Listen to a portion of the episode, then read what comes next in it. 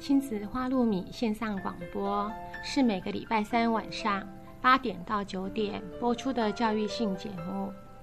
亲子花露米这个节目是每个礼拜三依次由帮助高功能自闭与雅斯伯格脸书版主花妈卓慧珠和与您身心诊所儿童青少年精神科专科吴幼幼医师，还有国中特教老师曲俊芳老师。以及王义忠心理治疗所的王义忠临床心理师联合主持。这个节目是从家长、医师、特殊教育老师、心理师的角度来探讨就医、就学、就养、就业的教育性节目。欢迎您的收听，也欢迎您持续加入我们脸书粉丝页的讨论哦。好，各位听众朋友，大家晚安。欢迎大家今天再度来到我们亲子花露米的节目。那今天非常特别，我们邀请到四位呃本身是学校的老师，然后都有自己的孩子，陆陆续续进入呃幼托园所或是国小、国中的阶段，甚至有的孩子有往高中职的经验。那今天特别邀请这四位妈妈来跟大家分享，做一个母亲跟一个成。了解校园生态环境，他怎么样去面对孩子，就是遭遇到的一些问题。那首先先请四位妈妈做一下自我介绍。首先，Gary 妈，请说说看您的经验跟孩子的状况。哦，Gary 现在已经国中了，那我还有另一个小孩是 Sam，是小学。呃，那 Gary 妈大概在学校教学有多长的时间？十五年以上，十五年，OK，来，呃，燕燕吗？呃，各位听众大家好，我是燕燕妈。那我本身也有两个孩子，燕燕本身是哦小二的孩子，差点忘了他念几年级。我妈因为太忙了，所以都会忘记孩子几年级。那另外还有一个妹妹，现在是幼稚园小班。是，好，那妈妈的教学的状况。在学校的环境，呃，教学经验几年？十四年吧。十四年，OK。来，呃，有吗？你有这么久吗？展展吗？来，请跟我们说一下，自我介绍一下。呃，大家好，呃，我的小孩是一个是小学一年级，是，那另外一个是也是小班，是对，啊，两个人都是男生。嗯哼，嗯哼。那您的服务是在国中、国小？哦，我是在国小任教。那我的教学大概也是十四年。哇，大家就是都差不多十几年，中间分子就是了。来，这个亮亮吗？跟我们做点自我介绍。嗯，亮亮小一，小一念公立国小，然后跟妹妹，她本来念幼班，后来中辍，中辍，现在回保姆家。嗯，妈妈接下来会复学。这个听起来好特别，今天可以稍微跟我们解释一下，妹妹为什么这么小就中错吗？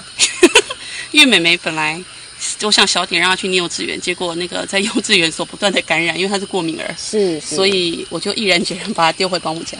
所以这样的状况其实会让妈妈很担心她身体的状况。对对，是是是。那妈妈本身在我在国中教书，然后是教了十。四五年，好。那刚刚亮亮妈有提到，就是妹妹因为很特殊的体质，所以她反而进入那个幼儿园之后，就就不断的感染，然后不断的生病嘛，所以不得已只好让孩子先暂停在幼儿园上学。那我觉得孩子从在进入呃入学之后，其实都会有不同的经历。那接下来我是很非常期待能请各位妈妈们跟我们分享。孩子在校园里面有没有遇到一些比较特别的事情？那您怎么样去看这些事情，或是有什么样的一个处理的一个过程？那也跟我们的听众朋友做一些分享。那燕燕呃燕燕妈可以先说说看吗？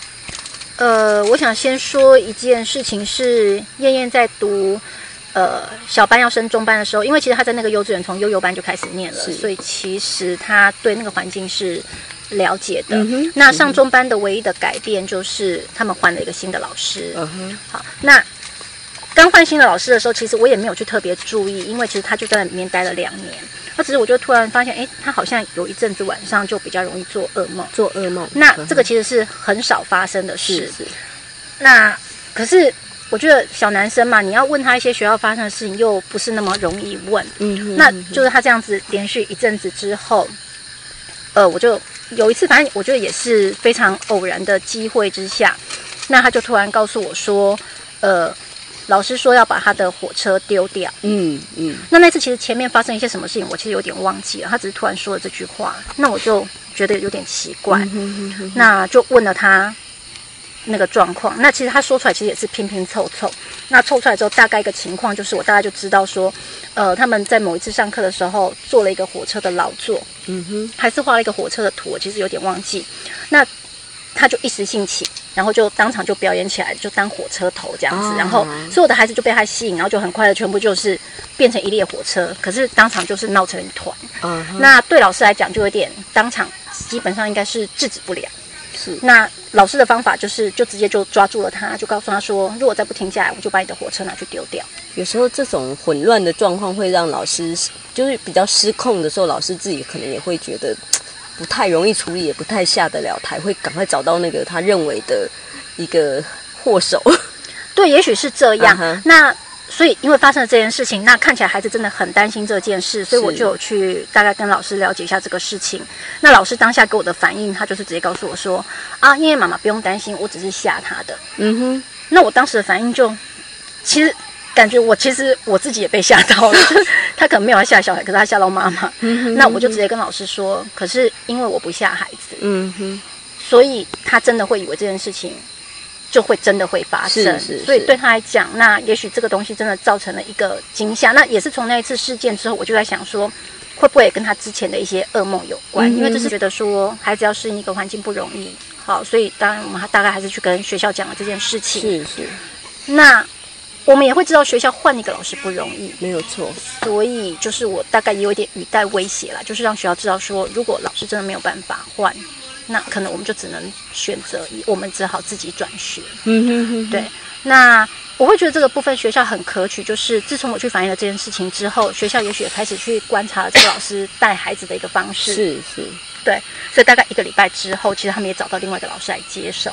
所以算是学校的行政上面也有一些正向的回应，那就是说针对你对老师的一些处理孩子一些状况的一些方式，你不是那么认同，那你反映给学校知道之后，学校有一些算是比较正向的回应，去了解老师的作为有没有不恰当的地方。对，应该是应该是这样吧。是是。那不过我觉得蛮特别的，就是说爸爸跟妈妈其实在处理方式或是看问题的角度好像不太一样哈。嗯，对啊，爸爸就是比较明快的直接说啊，好，那我们就离开这个环境。但是妈妈会额外再去考量到说孩子去重新适应环境的一个困难度。嗯，OK，所以这个部分就比较像是本身家庭的一些教育观念上，跟学校的老师的一些教育理念其实不太一致，所以变成孩子在里头他要去适应两套不同的一个观念。然后，那谢谢燕燕妈妈的分享。那 Gary 吗？可以说说看吗？Gary 好像没有什么事情。嗯哼，Sam 都是小时候，我记得 Sam 很特别，是他很早就进幼稚园，嗯哼，一岁八个月，一岁八个月哦，对，因为我们是职业妇女嘛。嗯哼那我刚 Sam 在一岁八个月，差不多一岁八个月左右的时候，我就发现说保姆可能同时带了好几个，是已经没有办法。负荷。负荷他的需要的时候，我们就发现 Sam 天天回家都很兴奋，晚上都很兴奋，然后不睡觉。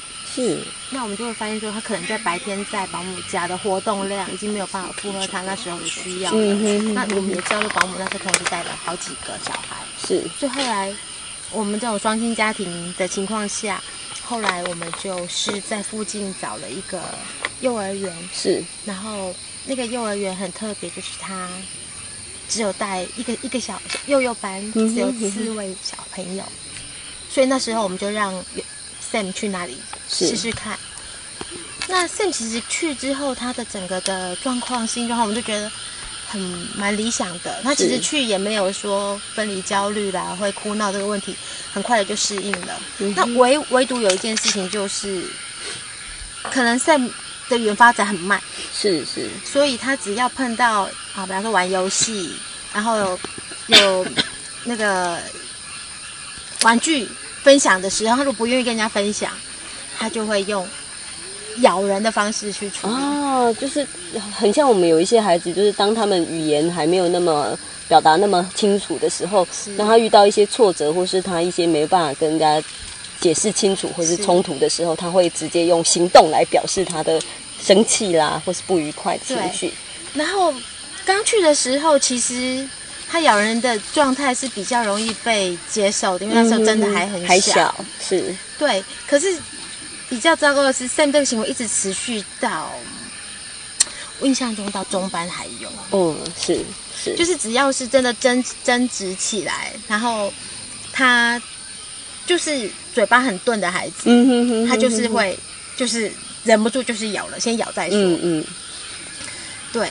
那其实我记得以前只要发生过这样的事情的时候，可能老师会写联络簿告诉我，是说 Sam 今天在学校咬人，然后不过不过呃我已经安慰了那个被咬的小孩，也帮他做了处理，然后也帮也帮我告诉妈妈，是，然后事情大家都很理理解那个情境，然后就很平淡的过了，是，所以其实我一直没有为 Sam 这件事情感到。有什么太大压力？是，直到后来我发现说，我们同事们在讨论自己的小孩被别人咬了，嗯哼，然后妈妈非常的气愤，说对方小孩真的很可恶，然后到学校去找其他家长理论，嗯，可是我才发现说，哇，原来当初我们的 Sam 当初给老师带了多大的困扰，然后老师做了很好的处理，我都没有感受到我的压力的这个情况。是，不过，嗯。Gary 吗？就是有时候我们家长就是在看到老师写联络簿的时候，其实心里会有一些压力。尤其孩子有时候也常常会觉得，我们老师写的联络簿是有一些负向的，通常都是我做错事了才会背写联络簿。那你怎么看这个学校的老师帮孩子在联络簿上做的这些续写？你觉得就是我们做家长怎么样去看这个东西会比较？比较能够处理一些事情，或者说不要给自己那么大压力。其实我觉得我们自己也在学校当老师，嗯嗯，所以我们每次碰到，比方说孩子争执的事情的时候，我们的重点大概都是比较能够容许的范围，就是你动口嗯，OK，你吵来吵去可以，可是只要动手的，就是就是不行。对对。所以当我自己孩子是动了口去咬了别人的时候，我的感觉就是真是糟糕透了。自己孩子怎么这样？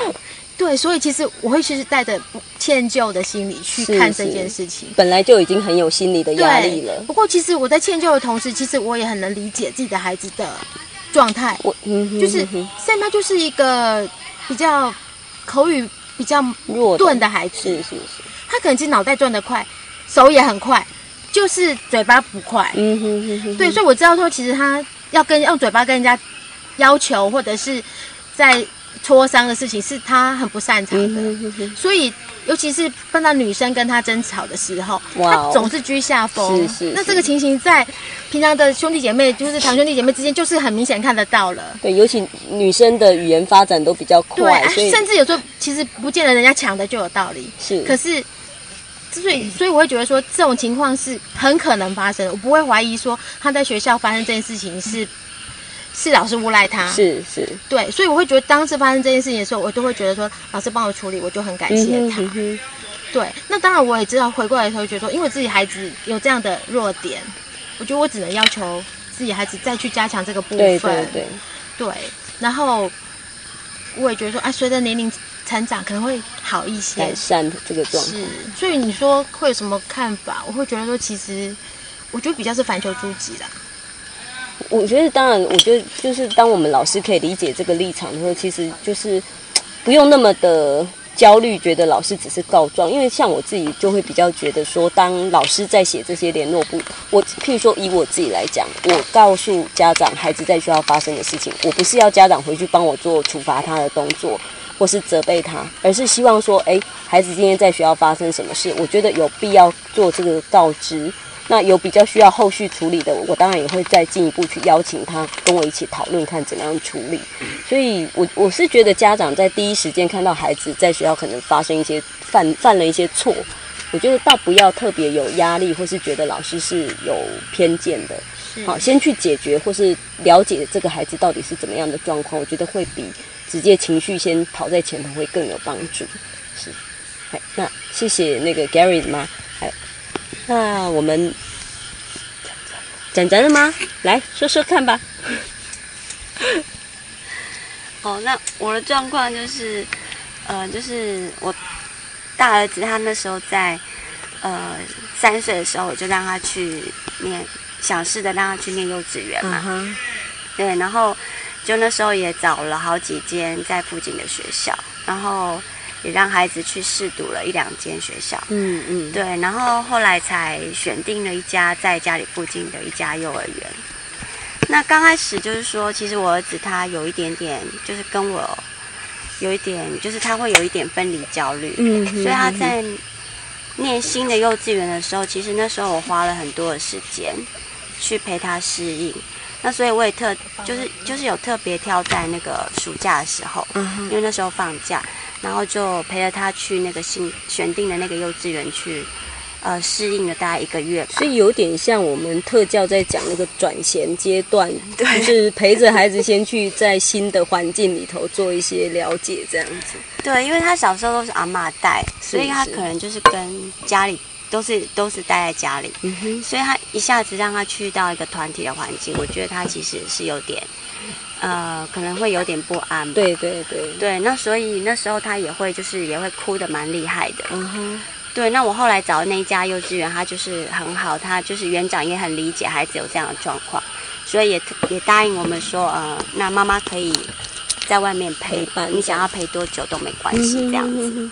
那时候我就觉得说，哎，这个环境还蛮包容孩子的。嗯嗯。所以我就让他在那边适应。那大概陪了一个月左右，那。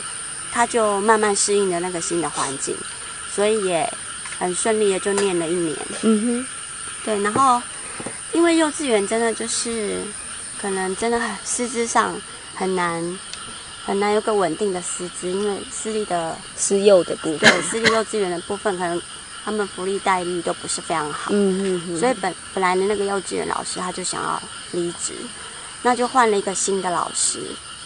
然后换了那个新的老师之后，就有一次，就突然，突然那个那一两天，就是那个新的老师就跟我说，他呃，就是哲，就是哲哲他在呃学校就尿湿了裤子好几次。嗯，对。可是那时候他已经就是就是已经呃刚升中班，嗯，而且他小班的时候也几乎没有这样的状况。等于说已经训练到一定的程度，不再需要特别对。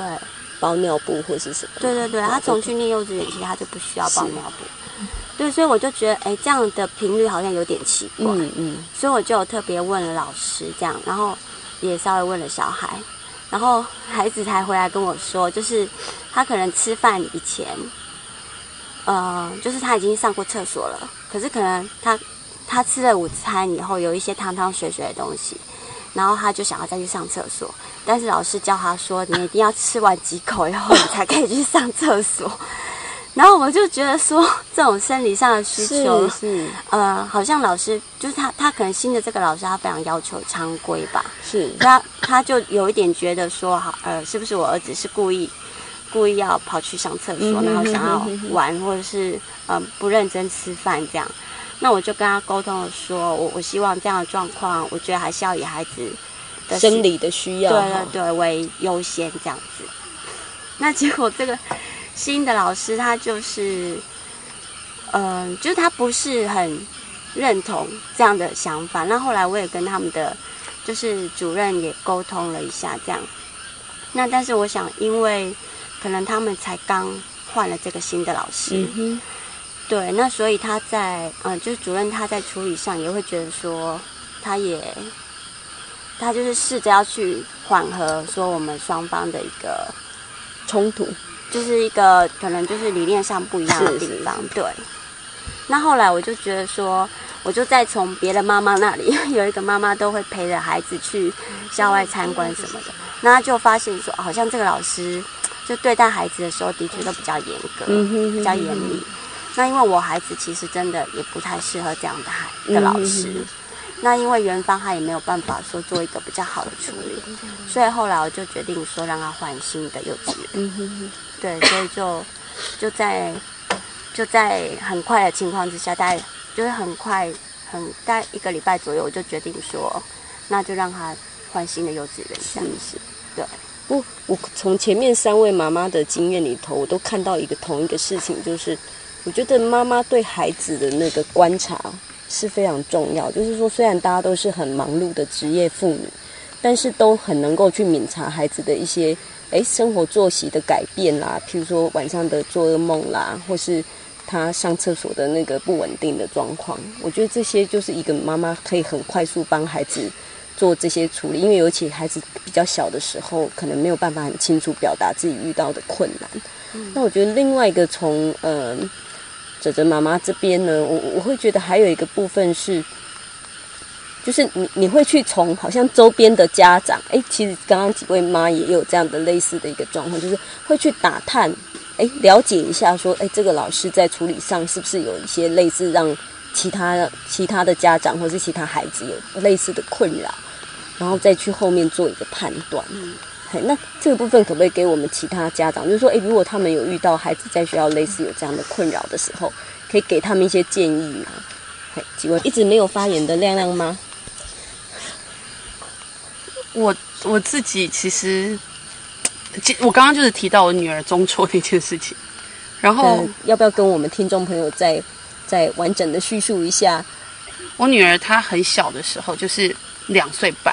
然后，因为他跟哥哥差到四岁，所以哥哥就要毕业了。那我就在想说，哥哥以前曾经就是进幼稚园时间有一段时间不适应，不过这虽然也是很正常。可是我想说，呃，我就自以为很聪明，我就想说，那如果妹妹跟哥哥一段时间，他就会适应的比较好。果然，哥哥毕业一一个月前，我就让他跟哥哥一起，结果他真的都很乖。可是哥哥一毕业，他又一样哭了两个月。好，anyway，反正这两个月也过了。可是后来在念之后，就会发现说，因为他是过敏的体质，所以他就会，呃，常常就是生病。然后有有一次比较严重，就是他鼻窦炎两个月都不会好。嗯。那后来我就是看了一些书，然后征询医生的意见之后，我想说，我就，嗯，就让他再回到保姆那边。那我也是很快就做决定，我大概是也是一个礼拜，是我就做决定，然后赶快去问保姆，就是他原本的保姆。然后我就回去。然后其实那段时间我自责了很久。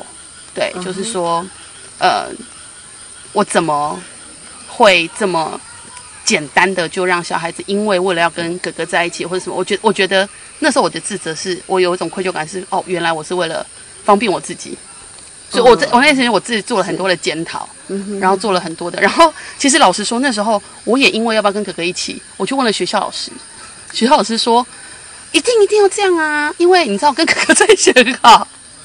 我对于那个幼稚园我是非常信任，对对对对对。那我我我后来也没怪他们啦，因为这毕竟决定是我自己做的。那呃，他们觉得说，呃，幼稚园他当然希望多招生啊，或者是说，哎，他们也许真的也是很中肯，觉得说，因为可能通则性遇到的对对类似像这样，弟弟妹妹跟着兄呃哥哥姐姐一起去念的时候，可能可以比较熟悉，快速熟悉这个环境。对对对，所以我在想说，哎，我我自己的。状况是这样，就是说，哎，如果啦，我可以保持一个弹性，嗯哼，然后不要太觉得很丢脸，是，嘿，那我就可以去做一个比较正确的决定，嗯，所以做错决定是可以改的，嗯哼，对。那你刚的问题是这样，就是说，诶，你刚问题是说，就是如果我遇到一个什么样的问题，然后我就我我应该怎么去？所以所以一样，从刚刚那样来看的话，就是说，诶，我我会选择去问，比如说。我之前孩子的老师，嗯哼或者我会去问保姆，我我很少去联络其他家长，哎，我不知道为什么我跟别人都不联络。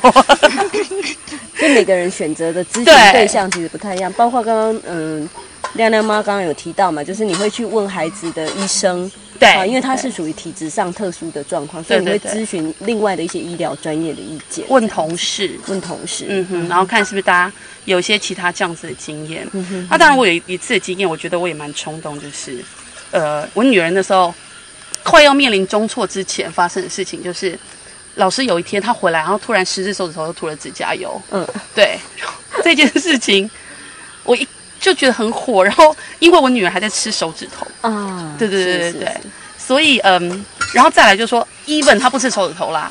诶，我我我不是很赞成涂指，因为我自己本身不涂指甲油，是是然后我也觉得那个东西不见得对小孩好，就是说物质不对，那。没有就没有必要就没有必要。然后你要么如果贴一些什么转印贴纸什么，我觉得还好，那个可以洗得掉。可是我觉得指甲油毕竟是一种化学物质，嗯 我也很冲动的就把电话拿起来就打他去骂。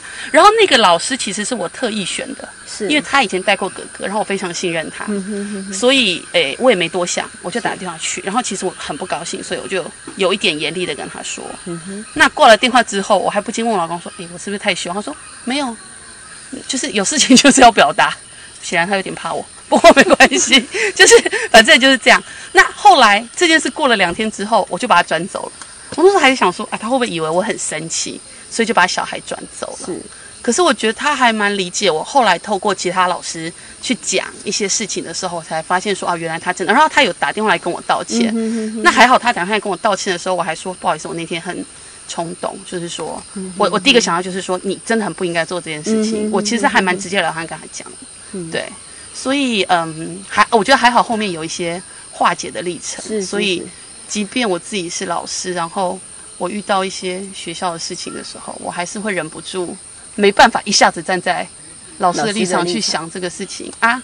可是反正我觉得有有机会调整就好了。我觉得有时候也很难说，我我非要帮别人想好或什么之类的。我觉得那样生活的太痛苦啊。不过你事后有一些方法，然后去去去跟老师做一些解释，我觉我觉得我觉得这是很好的事。事情就会比较圆满。嗯，像那蛮 lucky 的，是我觉得跟老师反映，我都会得到很好结果。我目前还没有得到什么不好的结果过。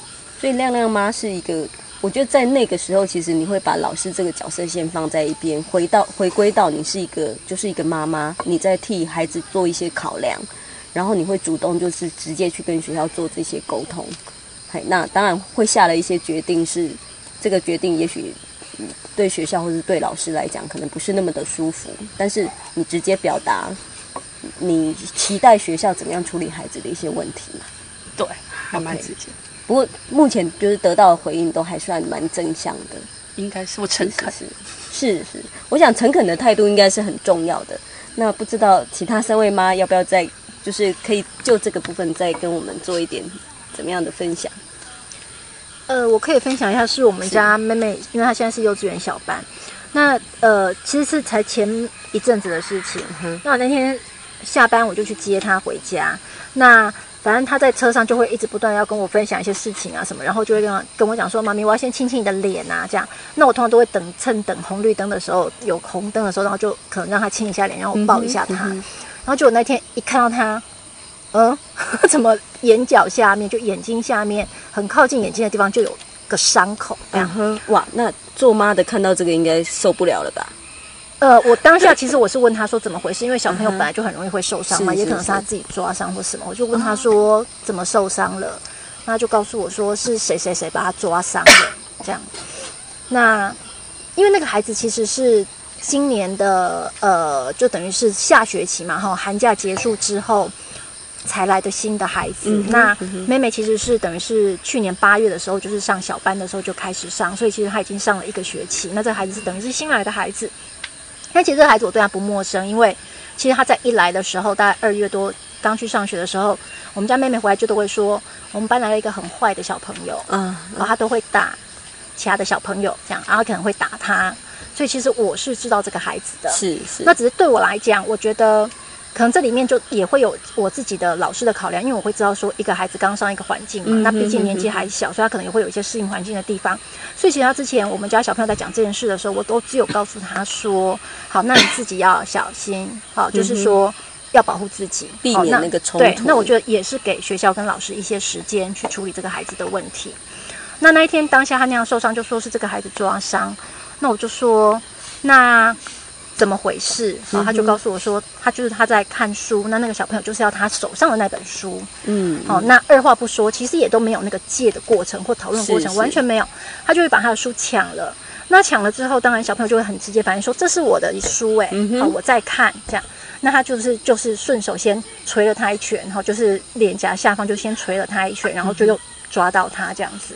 就是嗯那个新转学的小朋友，对就是对于妹妹坚持说这个东西是她先拿到的书，对，她并不认同，然后直接就用动手的方式来处理。是是好，那我当然就问说，那老师知道吗？嗯这样嗯，那他就也很快说知道啊，因为我有哭，他真的很痛这样子。是是，好，我说那老师后来怎么办？他就说老师有帮我擦药，有有包冰块这样之类，我就知道哎应该有冰敷什么。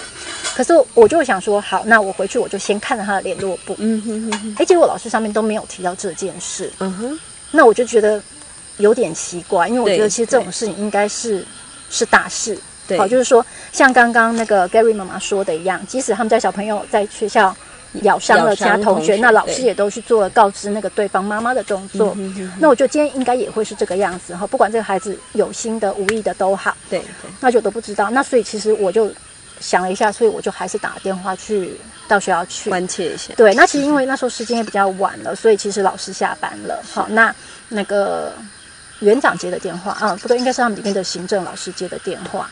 那我就先问了他这个孩子，看他知不知道。那他说他知道。我说嗯，那呃是个大概什么样的孩子？好，那所以其实老师当然讲的很含蓄啦，就是说，嗯、呃，是一个比较动的孩子。嗯哼哼哼，那其实如果老师会这样讲，我们大家就会知道了嘛。哈，就是讲的可能都只讲就专业的背讲个景很一层之类的的就可以判断，对，那我们就知道背后应该有隐藏蛮多故事的。这样，那我就先跟他讲了这件事。嘿，那我有跟他讲说，那像这样的事情，我希望其实老师还是要先让我知道。嗯，嗯那后来当然，他们这个行政老师就说好，那我会先跟班上老师联络一下。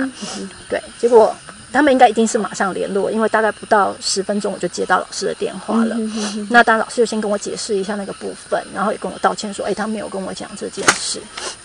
对，那我觉得我当下我还是有先跟他讲说，像这种事情我还是会希望要先了解。对对，好，那其实对我来讲，我也知道这件事情已经一段时间了嘛，听起来其实都没有好，就这个孩子的状况上一直都没有改善。嗯哼，所以其实我后续就做了一些事情，包括说我问了说，那这个孩子的妈妈知道这些事，嗯哼好，那他的那个反应是什么？有没有做一些后续的处理？好，然后他就又告诉我说，有啊，妈妈自己是护士，然后有带那个孩子去看医生，可是好像就说没事。嗯，好，好，那当然我们不知道妈妈怎么讲嘛，然后他看什么样的医生嘛，然后医生用什么样的标准去判断有事没事，所以这部分我我觉得我也没有办法去跟他深究这件事情。那我只是跟他讲说，好，那这样好了，就是我给你一份筛选量表。对，我就我就觉得，我就给了他一份类似比较类似像就网络上可以找得到的，比较是 ADHD 的一些行为的筛选量表。过动症孩子的一些对行为筛选量表，我我当然我就是提供给老师，我不是说跟老师说你带回去给妈妈填，并不是，我只是跟他讲说，那这个部分其实我觉得你可以先稍微填一下，是是，然后呢比较有明确的一些行为让妈妈知道，然后也看，因为既然妈妈是护士，那我觉得她对这些东西实际上应该是有多少有了解的，然后让她看到说，也许强度到达一定的程度了，是。对，好，那所以老师，我觉得我透过这样的方式让老师知道说我对这件事情很在意，是，对，那所以我猜老师有去做了一些处理啦。嗯好，老师说好，那他会填填看这样子。然后后来很好玩，因为隔天我就问了我们家小朋友说，诶，那那个今天谁谁谁有没有又对你做一些不礼貌的事情？然后我们家小朋友就跟我说，没有啊，他已经被老师赶出去了。然 后我就说啊赶出去赶出去，赶出去到哪里？对，我说赶到哪里？他说赶到另一班了，因为他们小班有两班，所以老师把这个孩子赶到另外一班。对，那当然对我们来讲，会觉得说，好，赶到另外一班，也许对他来讲，换一个环境，也许对那个孩子也不可能会有好处。嗯对，这当然就很难说嘛。对，那当然对我妈妈自私的想法，我就觉得说，好吧，我不管他到那个环境有没有好处，至少我们家女儿相对比较安全。是对，然后也许这是老师暂时的一个先处理的方式。嗯哼嗯哼对，那结果就是应该是换班换了两三天，后来其实那个孩子还是有回来啦。嗯哼，对，那对我们来讲，我们就会知道嘛，就是说每个孩子。父母亲有权利让他选择还要在什么地方上学嘛？今天除非学校不接受这个孩子，因为是私立幼稚园，其实他也不见得一定非得收他不可。但看起来现在这个孩子还是在他的班上，那我觉得我们对我们家的小朋友就只能就是教导他说，他要能够去保护自己，是是，对，然后就是只要一旦发生事情，他都必须要让老师知道。嗯哼，对，因为我觉得对这种小小孩来讲，其实他对这些事情其实还是很模糊。因为像那一天我就问他说：“哎，那今天有没有怎么了？”他就跟我说：“哦，有啊。”他就来推我。那其实之前我有去教他去做简单的辨别，就是怎么样是不小心的，怎么样是故意的。就是如果大家都很挤的时候去撞到，那应该算不小心的。可是如果空间很大，那过来撞你，那基本上应该是故意的，有一点故意的性质。那他就告诉我说他是故意来撞我的。我说那你有没有跟老师说？那我们家妹妹就说没有啊，因为不会痛。所以他自己也有一个判断的标准。对，可是这是一种哈，就是说不会痛，好像就不是什么大事，不需要让老师知道。然后另外一件事情是，我觉得他有点就是有点辨别上的混淆，就是因为他前一阵子这个孩子有打人，对不对？嗯所以我之前我都听到就是说他他会打他，然后有一段时间就是突然他就告诉我说他最近都很喜欢我。我说为什么？因为他都抱我。那我觉得不管是打或是抱，这都是一样，根本都是不太恰当的行为。对，所以我其实我就那时候就我就告诉他说。呃，妈妈不觉得这是一件礼貌的事情，跟打人是一样的，不能抱也不能打，都是不礼貌的事。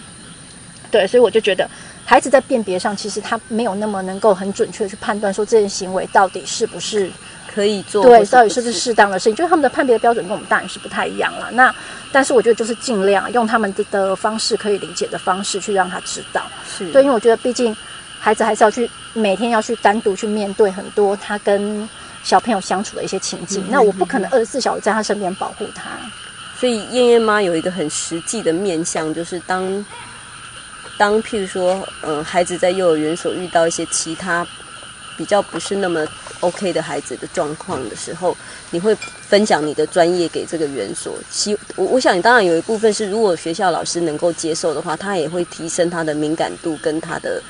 的一个专业性在处理这些问题，我觉得这是一个很棒的，就是 老师可以做的部分，是一般妈妈也许不一定可以有的经验啦。好，那再者我会看到另外一个部分是说，我觉得今天有时候我们真的环境不太可能变动的时候，我们就必须教导孩子一些处理或是因应这些状况的一些能力。就是当他面对这些情境的时候，他怎么样去辨别，怎么样去做出一些保护自己的行为，好，甚至譬如说告诉老师啊，或是去去闪避这样危险的情境，所以这也是我们可以回头对孩子做的一个部分。对，那有自从发生这件事情之后，那我就也会比较在意，说每天去主动问他这些事嘛。那问到连我们家小朋友自己都觉得，他就这样子，你不要再问了，你每天都问。对，那我就在想说，对，所以其实小朋友之间的冲突都很容易过去。对他来讲，他的判断很简单，会痛了才是大事，不会痛每天都没有关系，即使是故意的也没有关系，反正我不会痛。对，那反而对父母亲来讲，因为我们会知道说，好几天的不痛，可能就会累积到下一次，可能就又会痛了。所以对我们来讲，我们一直有那个担心存在。对，那我觉得，我想这是每一个父母亲的担心吧。今天不管我是老师，熟悉校园环境也好，就因为熟悉校园环境，所以我知道说。一个老师带十几二十个孩子，他不可能眼睛随时看到这些孩子，是是。那你都不知道意外什么时候会发生，对。那我觉得我们的这样的焦虑，其实会表现在我们的行为上面，对。那我就会讲说，对啊，可是，所以我会很直接跟他告诉他说，可是妈妈真的会担心，是对。所以如果你能够每天多告诉我一点，那我会很高兴。但就是一部分，我觉得家长的那个情绪担心的部分，我觉得还是必须让孩子了解。不过一部分，我觉得其实这个孩子的感受性是很强的。今天家长在对我们的状况有什么样的想法，他们其实即使没有办法很清楚理解为什么，他还是会感受到妈妈那个压力很大的状态。嘿，好。那我记得是在 Gary 中年级的时候，呃，有一天他很，他有一天回家，他就心情很不好，跟我说：“哎，今天我们本来有那个同乐会的，结果就没了。”就觉得很意外，他前天我因为他同乐会，我们去买的那个同乐会的要吃的东西带去，结果居然就没有开同没有开同乐会，我就觉得这很奇怪呀，就很奇怪。然后一问之下，他就说，因为我们班同学太吵了，吵到没有办法开同乐会。然后，然后，然后我就说啊，这种事常常吗？他说，他说对呀，我们前几天上自然课，我们到。我们班排队去自然教室的时候，也被老师叫我们从头再走一遍。我说你们常常这样吗？他说对呀、我们班常常这样，老师说我们班最吵，连小孩都烦了，对，受不了这种受不了这种事。那我就觉得很很奇怪，因为他很少讲这样的事情，嗯哼嗯我就觉得。因为实在是连同会都开不下去，我真的觉得太不可思议了，所以我就忍不住。我平时很少跟老师联络的，嗯因为其实一来我们很忙，二来觉得说其实也没什么大事，也没什么好联络我。想也老师也特别能体会老师的辛苦吧。对，所以那次我就忍不住去跟老师联络，嗯然后老师才揭露说，班上有两个孩子非常的奇怪，很容易跟、很容易闹情绪，跟班上同学抬杠，一闹起来就是连老师都没有办法，非常的拗。那这种情形已经困扰他整个学期。然后我讲的时候，那时候应该是 Gary 三年级上学期的时候，是是，然后就就是聊聊了之后，才发现说，哎，老师就跟我，因为知道我们的专业的背景嘛是是，那老师就说，你觉得他这个样子是不是特殊学生？嗯哼，那我就我才军讲说啊，班上可能有这样的问题，然后我就跟老师就那次就花了很长很长的时间。谈论那两个孩子在班上的种种的症状，是，他听起来我真的觉得他应该是特殊学生。嗯哼嗯哼，那我就建议老师跟学校的的辅导室辅导室去求嗯助。可是听本来我对 Gary 在学校上学是完全没有担心的，嗯可是听完那件事之后，换我非常的担心。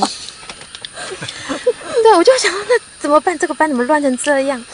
那那怎么办法学习呀、这妈妈不可能直接进驻，就不可能进驻，然后那我也很担心孩子会被影响。是我就问了我自己的妈妈，因为我自己的妈妈也是老师，哦而且是国小的老师。然后我就回去问我妈妈，那我妈妈就说：“那你觉得孩子有受影响吗？”我说：“我说真的，在我听到这件事之前，我是完全不知道这件事，没感觉到哦没有感觉，我是比较钝的妈妈。对，所以妈我妈妈就跟我说：“那既然你孩子没有受影响，何必呢？”好，那你就再观察看看嘛。好，那我就我就观察看看。不过后来我就因为那他因为那两个就班上特别会闹的那两个孩子，嗯哼嗯一个男生一个女生，都是社区的社区的孩子嘛。嗯那其中有一个是 Gary 小时候幼稚园隔壁班的孩子，所以妈妈我们是认识的。是是，所以以前我没有特别注意，现我现在就是碰到他妈妈的时候就会聊一聊。那聊一聊说，其实一聊一聊之后一讲，其实我们很知道孩子的症状之后，就很容易聊起来。是是，那聊起来之后，其实我就会鼓励妈妈说：“哎，听起来这困扰还蛮严重的，嗯哼嗯哼那你要不要找更专业的人去是去处理？”那其实，然后这个妈妈后来她就真的找医生去处理，那也也有了诊断。妈妈也应该被困扰很久了，对，那另外一个妈妈是我们社区的菜市场的的另外一个孩子的孩的的的孩子。那我记得有买菜，也是聊起来啊。欸其实一样，我们是建议说，后来妈妈去找专业的人。嗯哼哼，那其实后来两个，后来两个孩子都有走上这条路。嗯哼，那我那我在这个国中，其实还是有同样的问题。像比方说，我们就常常接到电话，是班上的特殊学生打电话给他问功课。嘿，那之前阵就有一件事，就是一个孩子，他就一天晚上打很多次电话来问功课。那我就变成比较能接纳这些孩子，但是那些孩子会相对比较依赖哥哥这样子。对，那我其实我就等着看说，那你要怎么解决？嗯我就想说，其实事实上，可见我们这个社会就是有多元的孩子嘛，嗯，形形色色嘛。那如果你的特质是这样，我不能老是在帮你解决啊。嗯那我就看你怎么解决，试着看看。后来，呃，我就后来发现说，其实他自己会生会衍生出一些策略，嗯比方说他就会去跟那个孩子做约定说，你一个晚上能够打几次来。哇，他好专业，那我觉得这就是 遗传遗传，慢慢的就会发展出来啊。所以我觉得好像也不用，真的也不用太紧张。就是孩子自己也会在跟另外一个对象互动的过程，去发展出他的一个策略，是照顾到对方，也照顾到自己的需要，是是真的是很特别的一个状况。对嗯，好，那各位妈妈在节目最后就想请各位，就是依您自己的经验跟角度，跟我们的一些爸爸妈妈们分享，怎么样去跟老师沟通，或是反映当你发现孩子在学校遇到一些问题的状况。来，嗯、亮亮吗？OK，呃，我是觉得我可能不见得反应很，就说我我没有真的有经验说直接发现到孩子在学校有什么问题。不过我有一次经验是这样，就是说，因为刚刚大家有提到说，呃，老师可能在在那个讲跟不讲的界限之间，是是，我家长我想多少会遇到这个问题啊。不过我先讲那个老师，有一次就是馒头的老师就。因为他们园方大概有规定说，定期要跟妈妈联络，然后看家里有什么问题。就他很妙，他那天打电话跟我讲，说啊家里有什么问题。我慌乱之间，我临时想不到有什么问题，我就跟他说，哦，诶，他一直都很挑食，反正他就有挑食的习惯。这样说，然后他就很好很好玩，马上拍胸脯跟我说，谢谢你告诉我这个问题，我明天马上来帮你处理这个问题。我想说。诶，我我你你问我这个问题是为了帮我处理吗？我就跟他说，那我先问一下他在学校挑食吗？他就说，哦，他吃什么都吃。这样我就说，哦，好，那他在学校这么乖，那你要怎么 处理这个问题？我说，我听妈妈 说你在家里都不太乖，所以我要帮你劝劝他。这样是是。那我就跟他说，我家里的事我自己处理就好了，谢谢。可是有时候老师讲话比较有用啊。可是。我我我，也许是我自己当老师的经验，我不是很喜欢家长如果跟我说，老师，我跟你说，我的孩子在这里有问题，在家里哈挑食，我得搞到抠啃几嘞。我心里想说，可他在学校都不挑食，那我要怎么去抠啃那个东西？或者有可能是家里的情境，或者是好，比如说家里有长辈，或者是家里有什么样的问题，那不是是家里的事情自己解决。说妈妈那。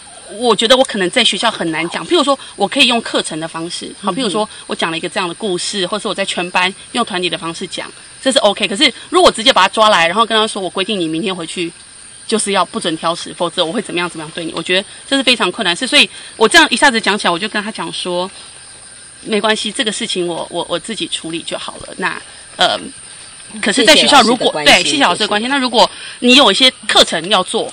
我我当然是很 OK，因为你一做就是告诉全班什么不挑。他说哦，那我已经想到我明天要讲什么绘本给他们听。我说哦，那这样这样是很 OK 的。所以这件事情虽然我已经讲过，可是他后来还是有一样的状况啊。可是我还是一再的跟老师解释，譬如说，他就跟我说，诶，妈妈他已经在学校不吃手了，那他回家有吃吗？我是说，诶，还在吃诶。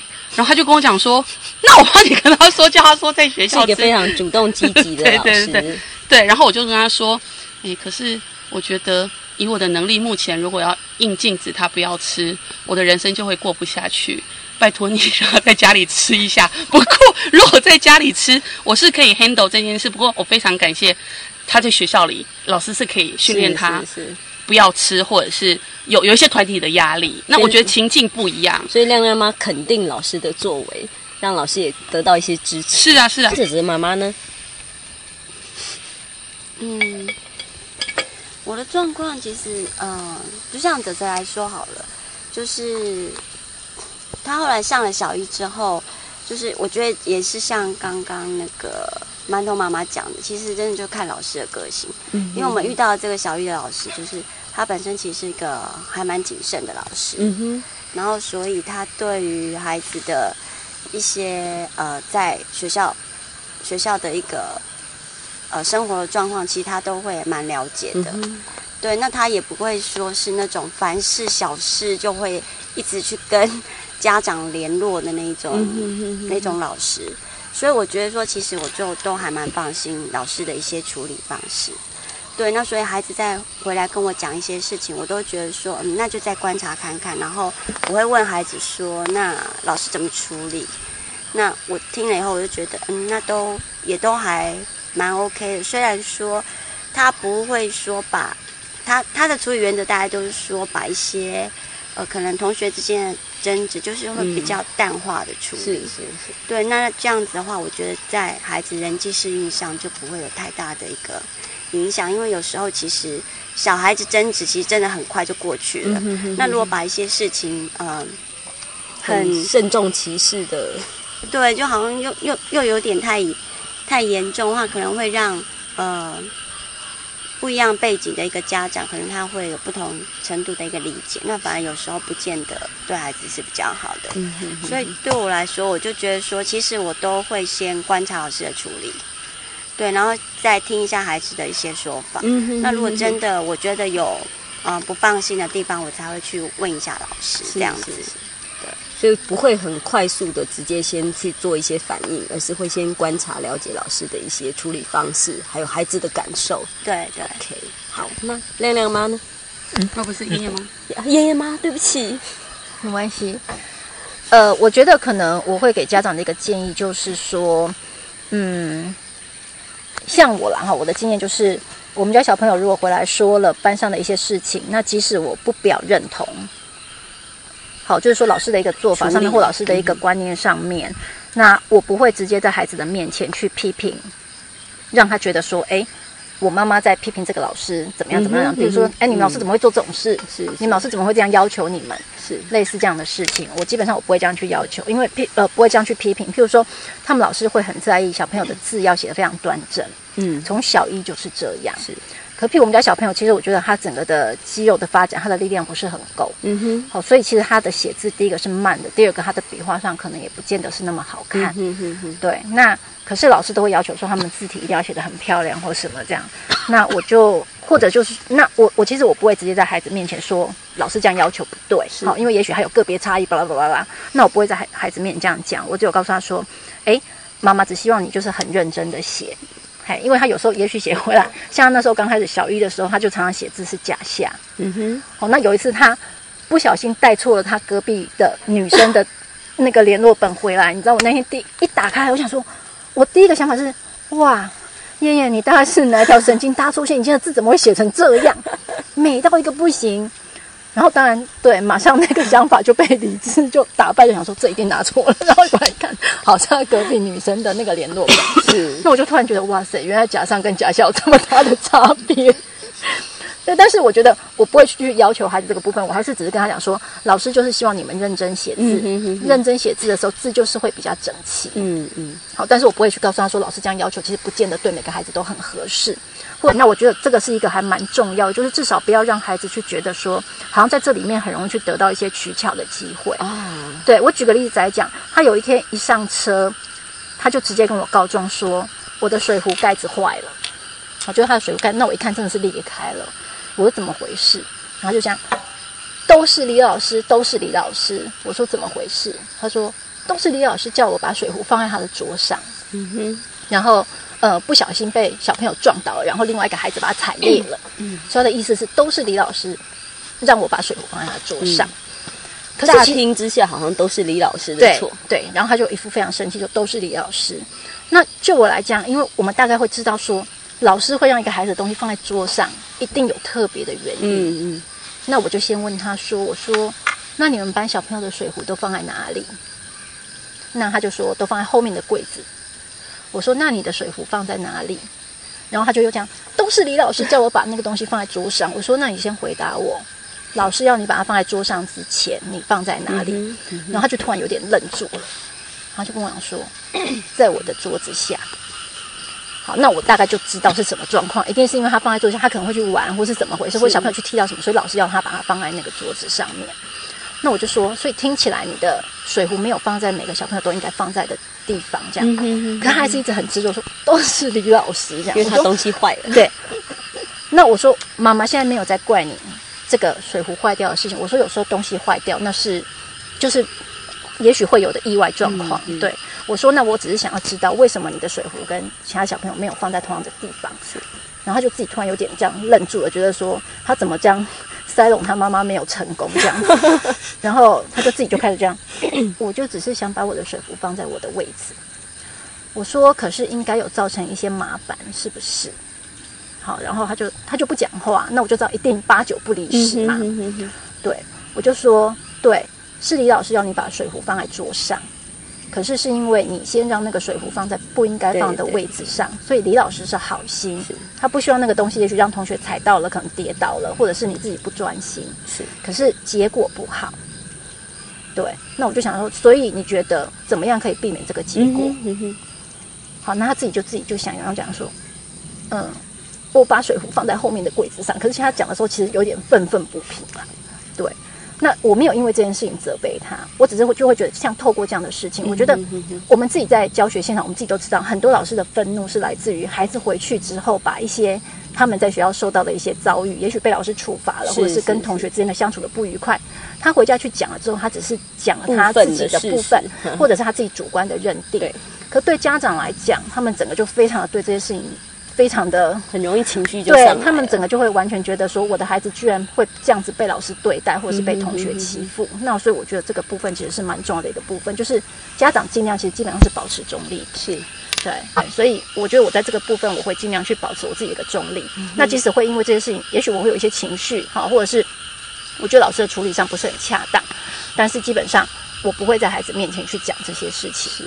是，大家我想这这个是很重要，就是燕燕妈表现出一个非常淡定的一个态度。当孩子有这样子的一个激情的反应的时候，妈妈不能或是家长啦，不能随着孩子去这种情绪起舞。好，我觉得至少要先是一个中立的角度。那当然，我觉得帮老师去呃说一些话，并不是说因为要掩盖一些事实，而是让孩子不能从双方的一个不同的意见里头去取巧，然后去甚至玩弄大人的一些情绪。我觉得这个其实是真的，我们大人在处理孩子在学校发生的一些事情的时候，真的要首先就要注意的一个很情绪的掌握。嘿，那最后我们请那个嗯 Gary and Sam 的妈妈来跟我们做最后的一个分享。我觉得，我觉得其实说来跟其跟其他妈妈比起来，我觉得我应该是最阿 Q 的一个阿的妈妈了。嗯哼，就是说，其实就是从像像 Gary 跟 Sam 都已经这么多年了，像 Gary 现在都已经国中了哈，那也碰过形形色色的老师。那其实我大概处理的方，就是孩子碰到的事情的时候，我其实很少去真的怎么的反应。嗯哼我通常会比较是，呃，去确认孩子的状态是什么。对，那我一直有一个信念，就是觉得说，其实我们的社会是很多元的，嗯哼，你会碰到的人也是很多元的，是你会碰到的老师也是很多元的，老师的想法可能有不同，嗯哼然后不见得跟我们相同，所以他处理方式也可能不见得跟我们一样。嗯哼重点是孩子能不能适应，嗯重点是我们如何帮助孩子适应这个环境。所以有些时候孩子回来讲了一些事情的时候，我们怎么样帮助他？呃，在想法上面调和成他可以适应那个环境，是是，然后让他可以呃愉快的、从容的去度过。嗯哼，所以，呃，我我每次如果是老师想法跟我不同的时候，我都会觉得说，那、其实让孩子去吸收不同的看法，也不见得是不好的事情。是所以我不会去去，就是就像跟爷爷妈妈一样，我不会去在来孩子面前去讲老师哪里是奇怪或不是，然后。然后我会会觉得，甚至会觉得跟孩子讲说，嗯，我觉得这样的想法也很好啊，这样可能有不同的想法，可以可以有不同的适应方法。是。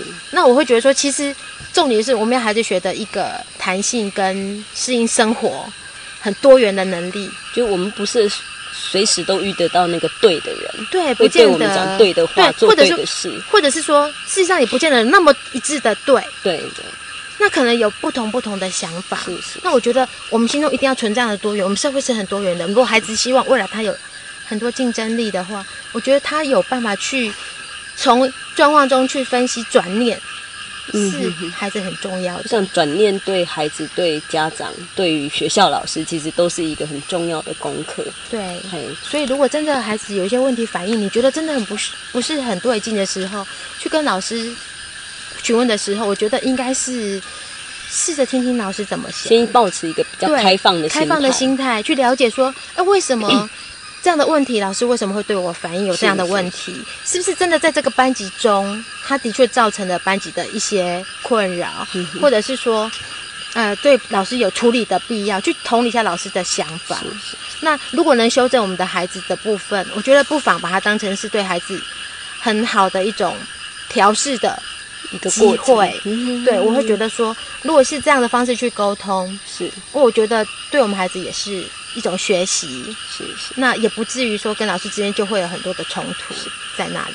我相信没有一个人喜欢遇到一个就是呃第一接触上就是一直遇到质疑或是挑战。是好，那如果真的双方都能够退一步，先听听对方怎么说，然后听听对方的想法是什么，好，然后从再回头去思考自己的角度是不是有一些可以修正的地方。事实上，其实很多问题也一定可以在校园里头，在孩子成长的过程，我们可以陪着他走更顺畅的一个路。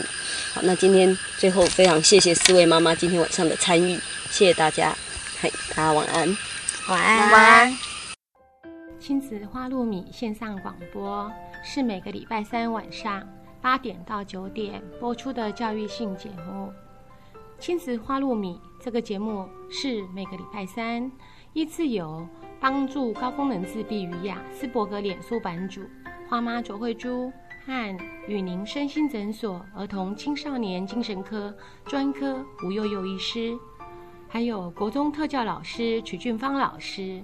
以及王义忠心理治疗所的王义忠临床心理师联合主持。这个节目是从家长、医师、特殊教育老师、心理师的角度来探讨就医、就学、就养、就业的教育性节目。欢迎您的收听，也欢迎您持续加入我们脸书粉丝页的讨论哦。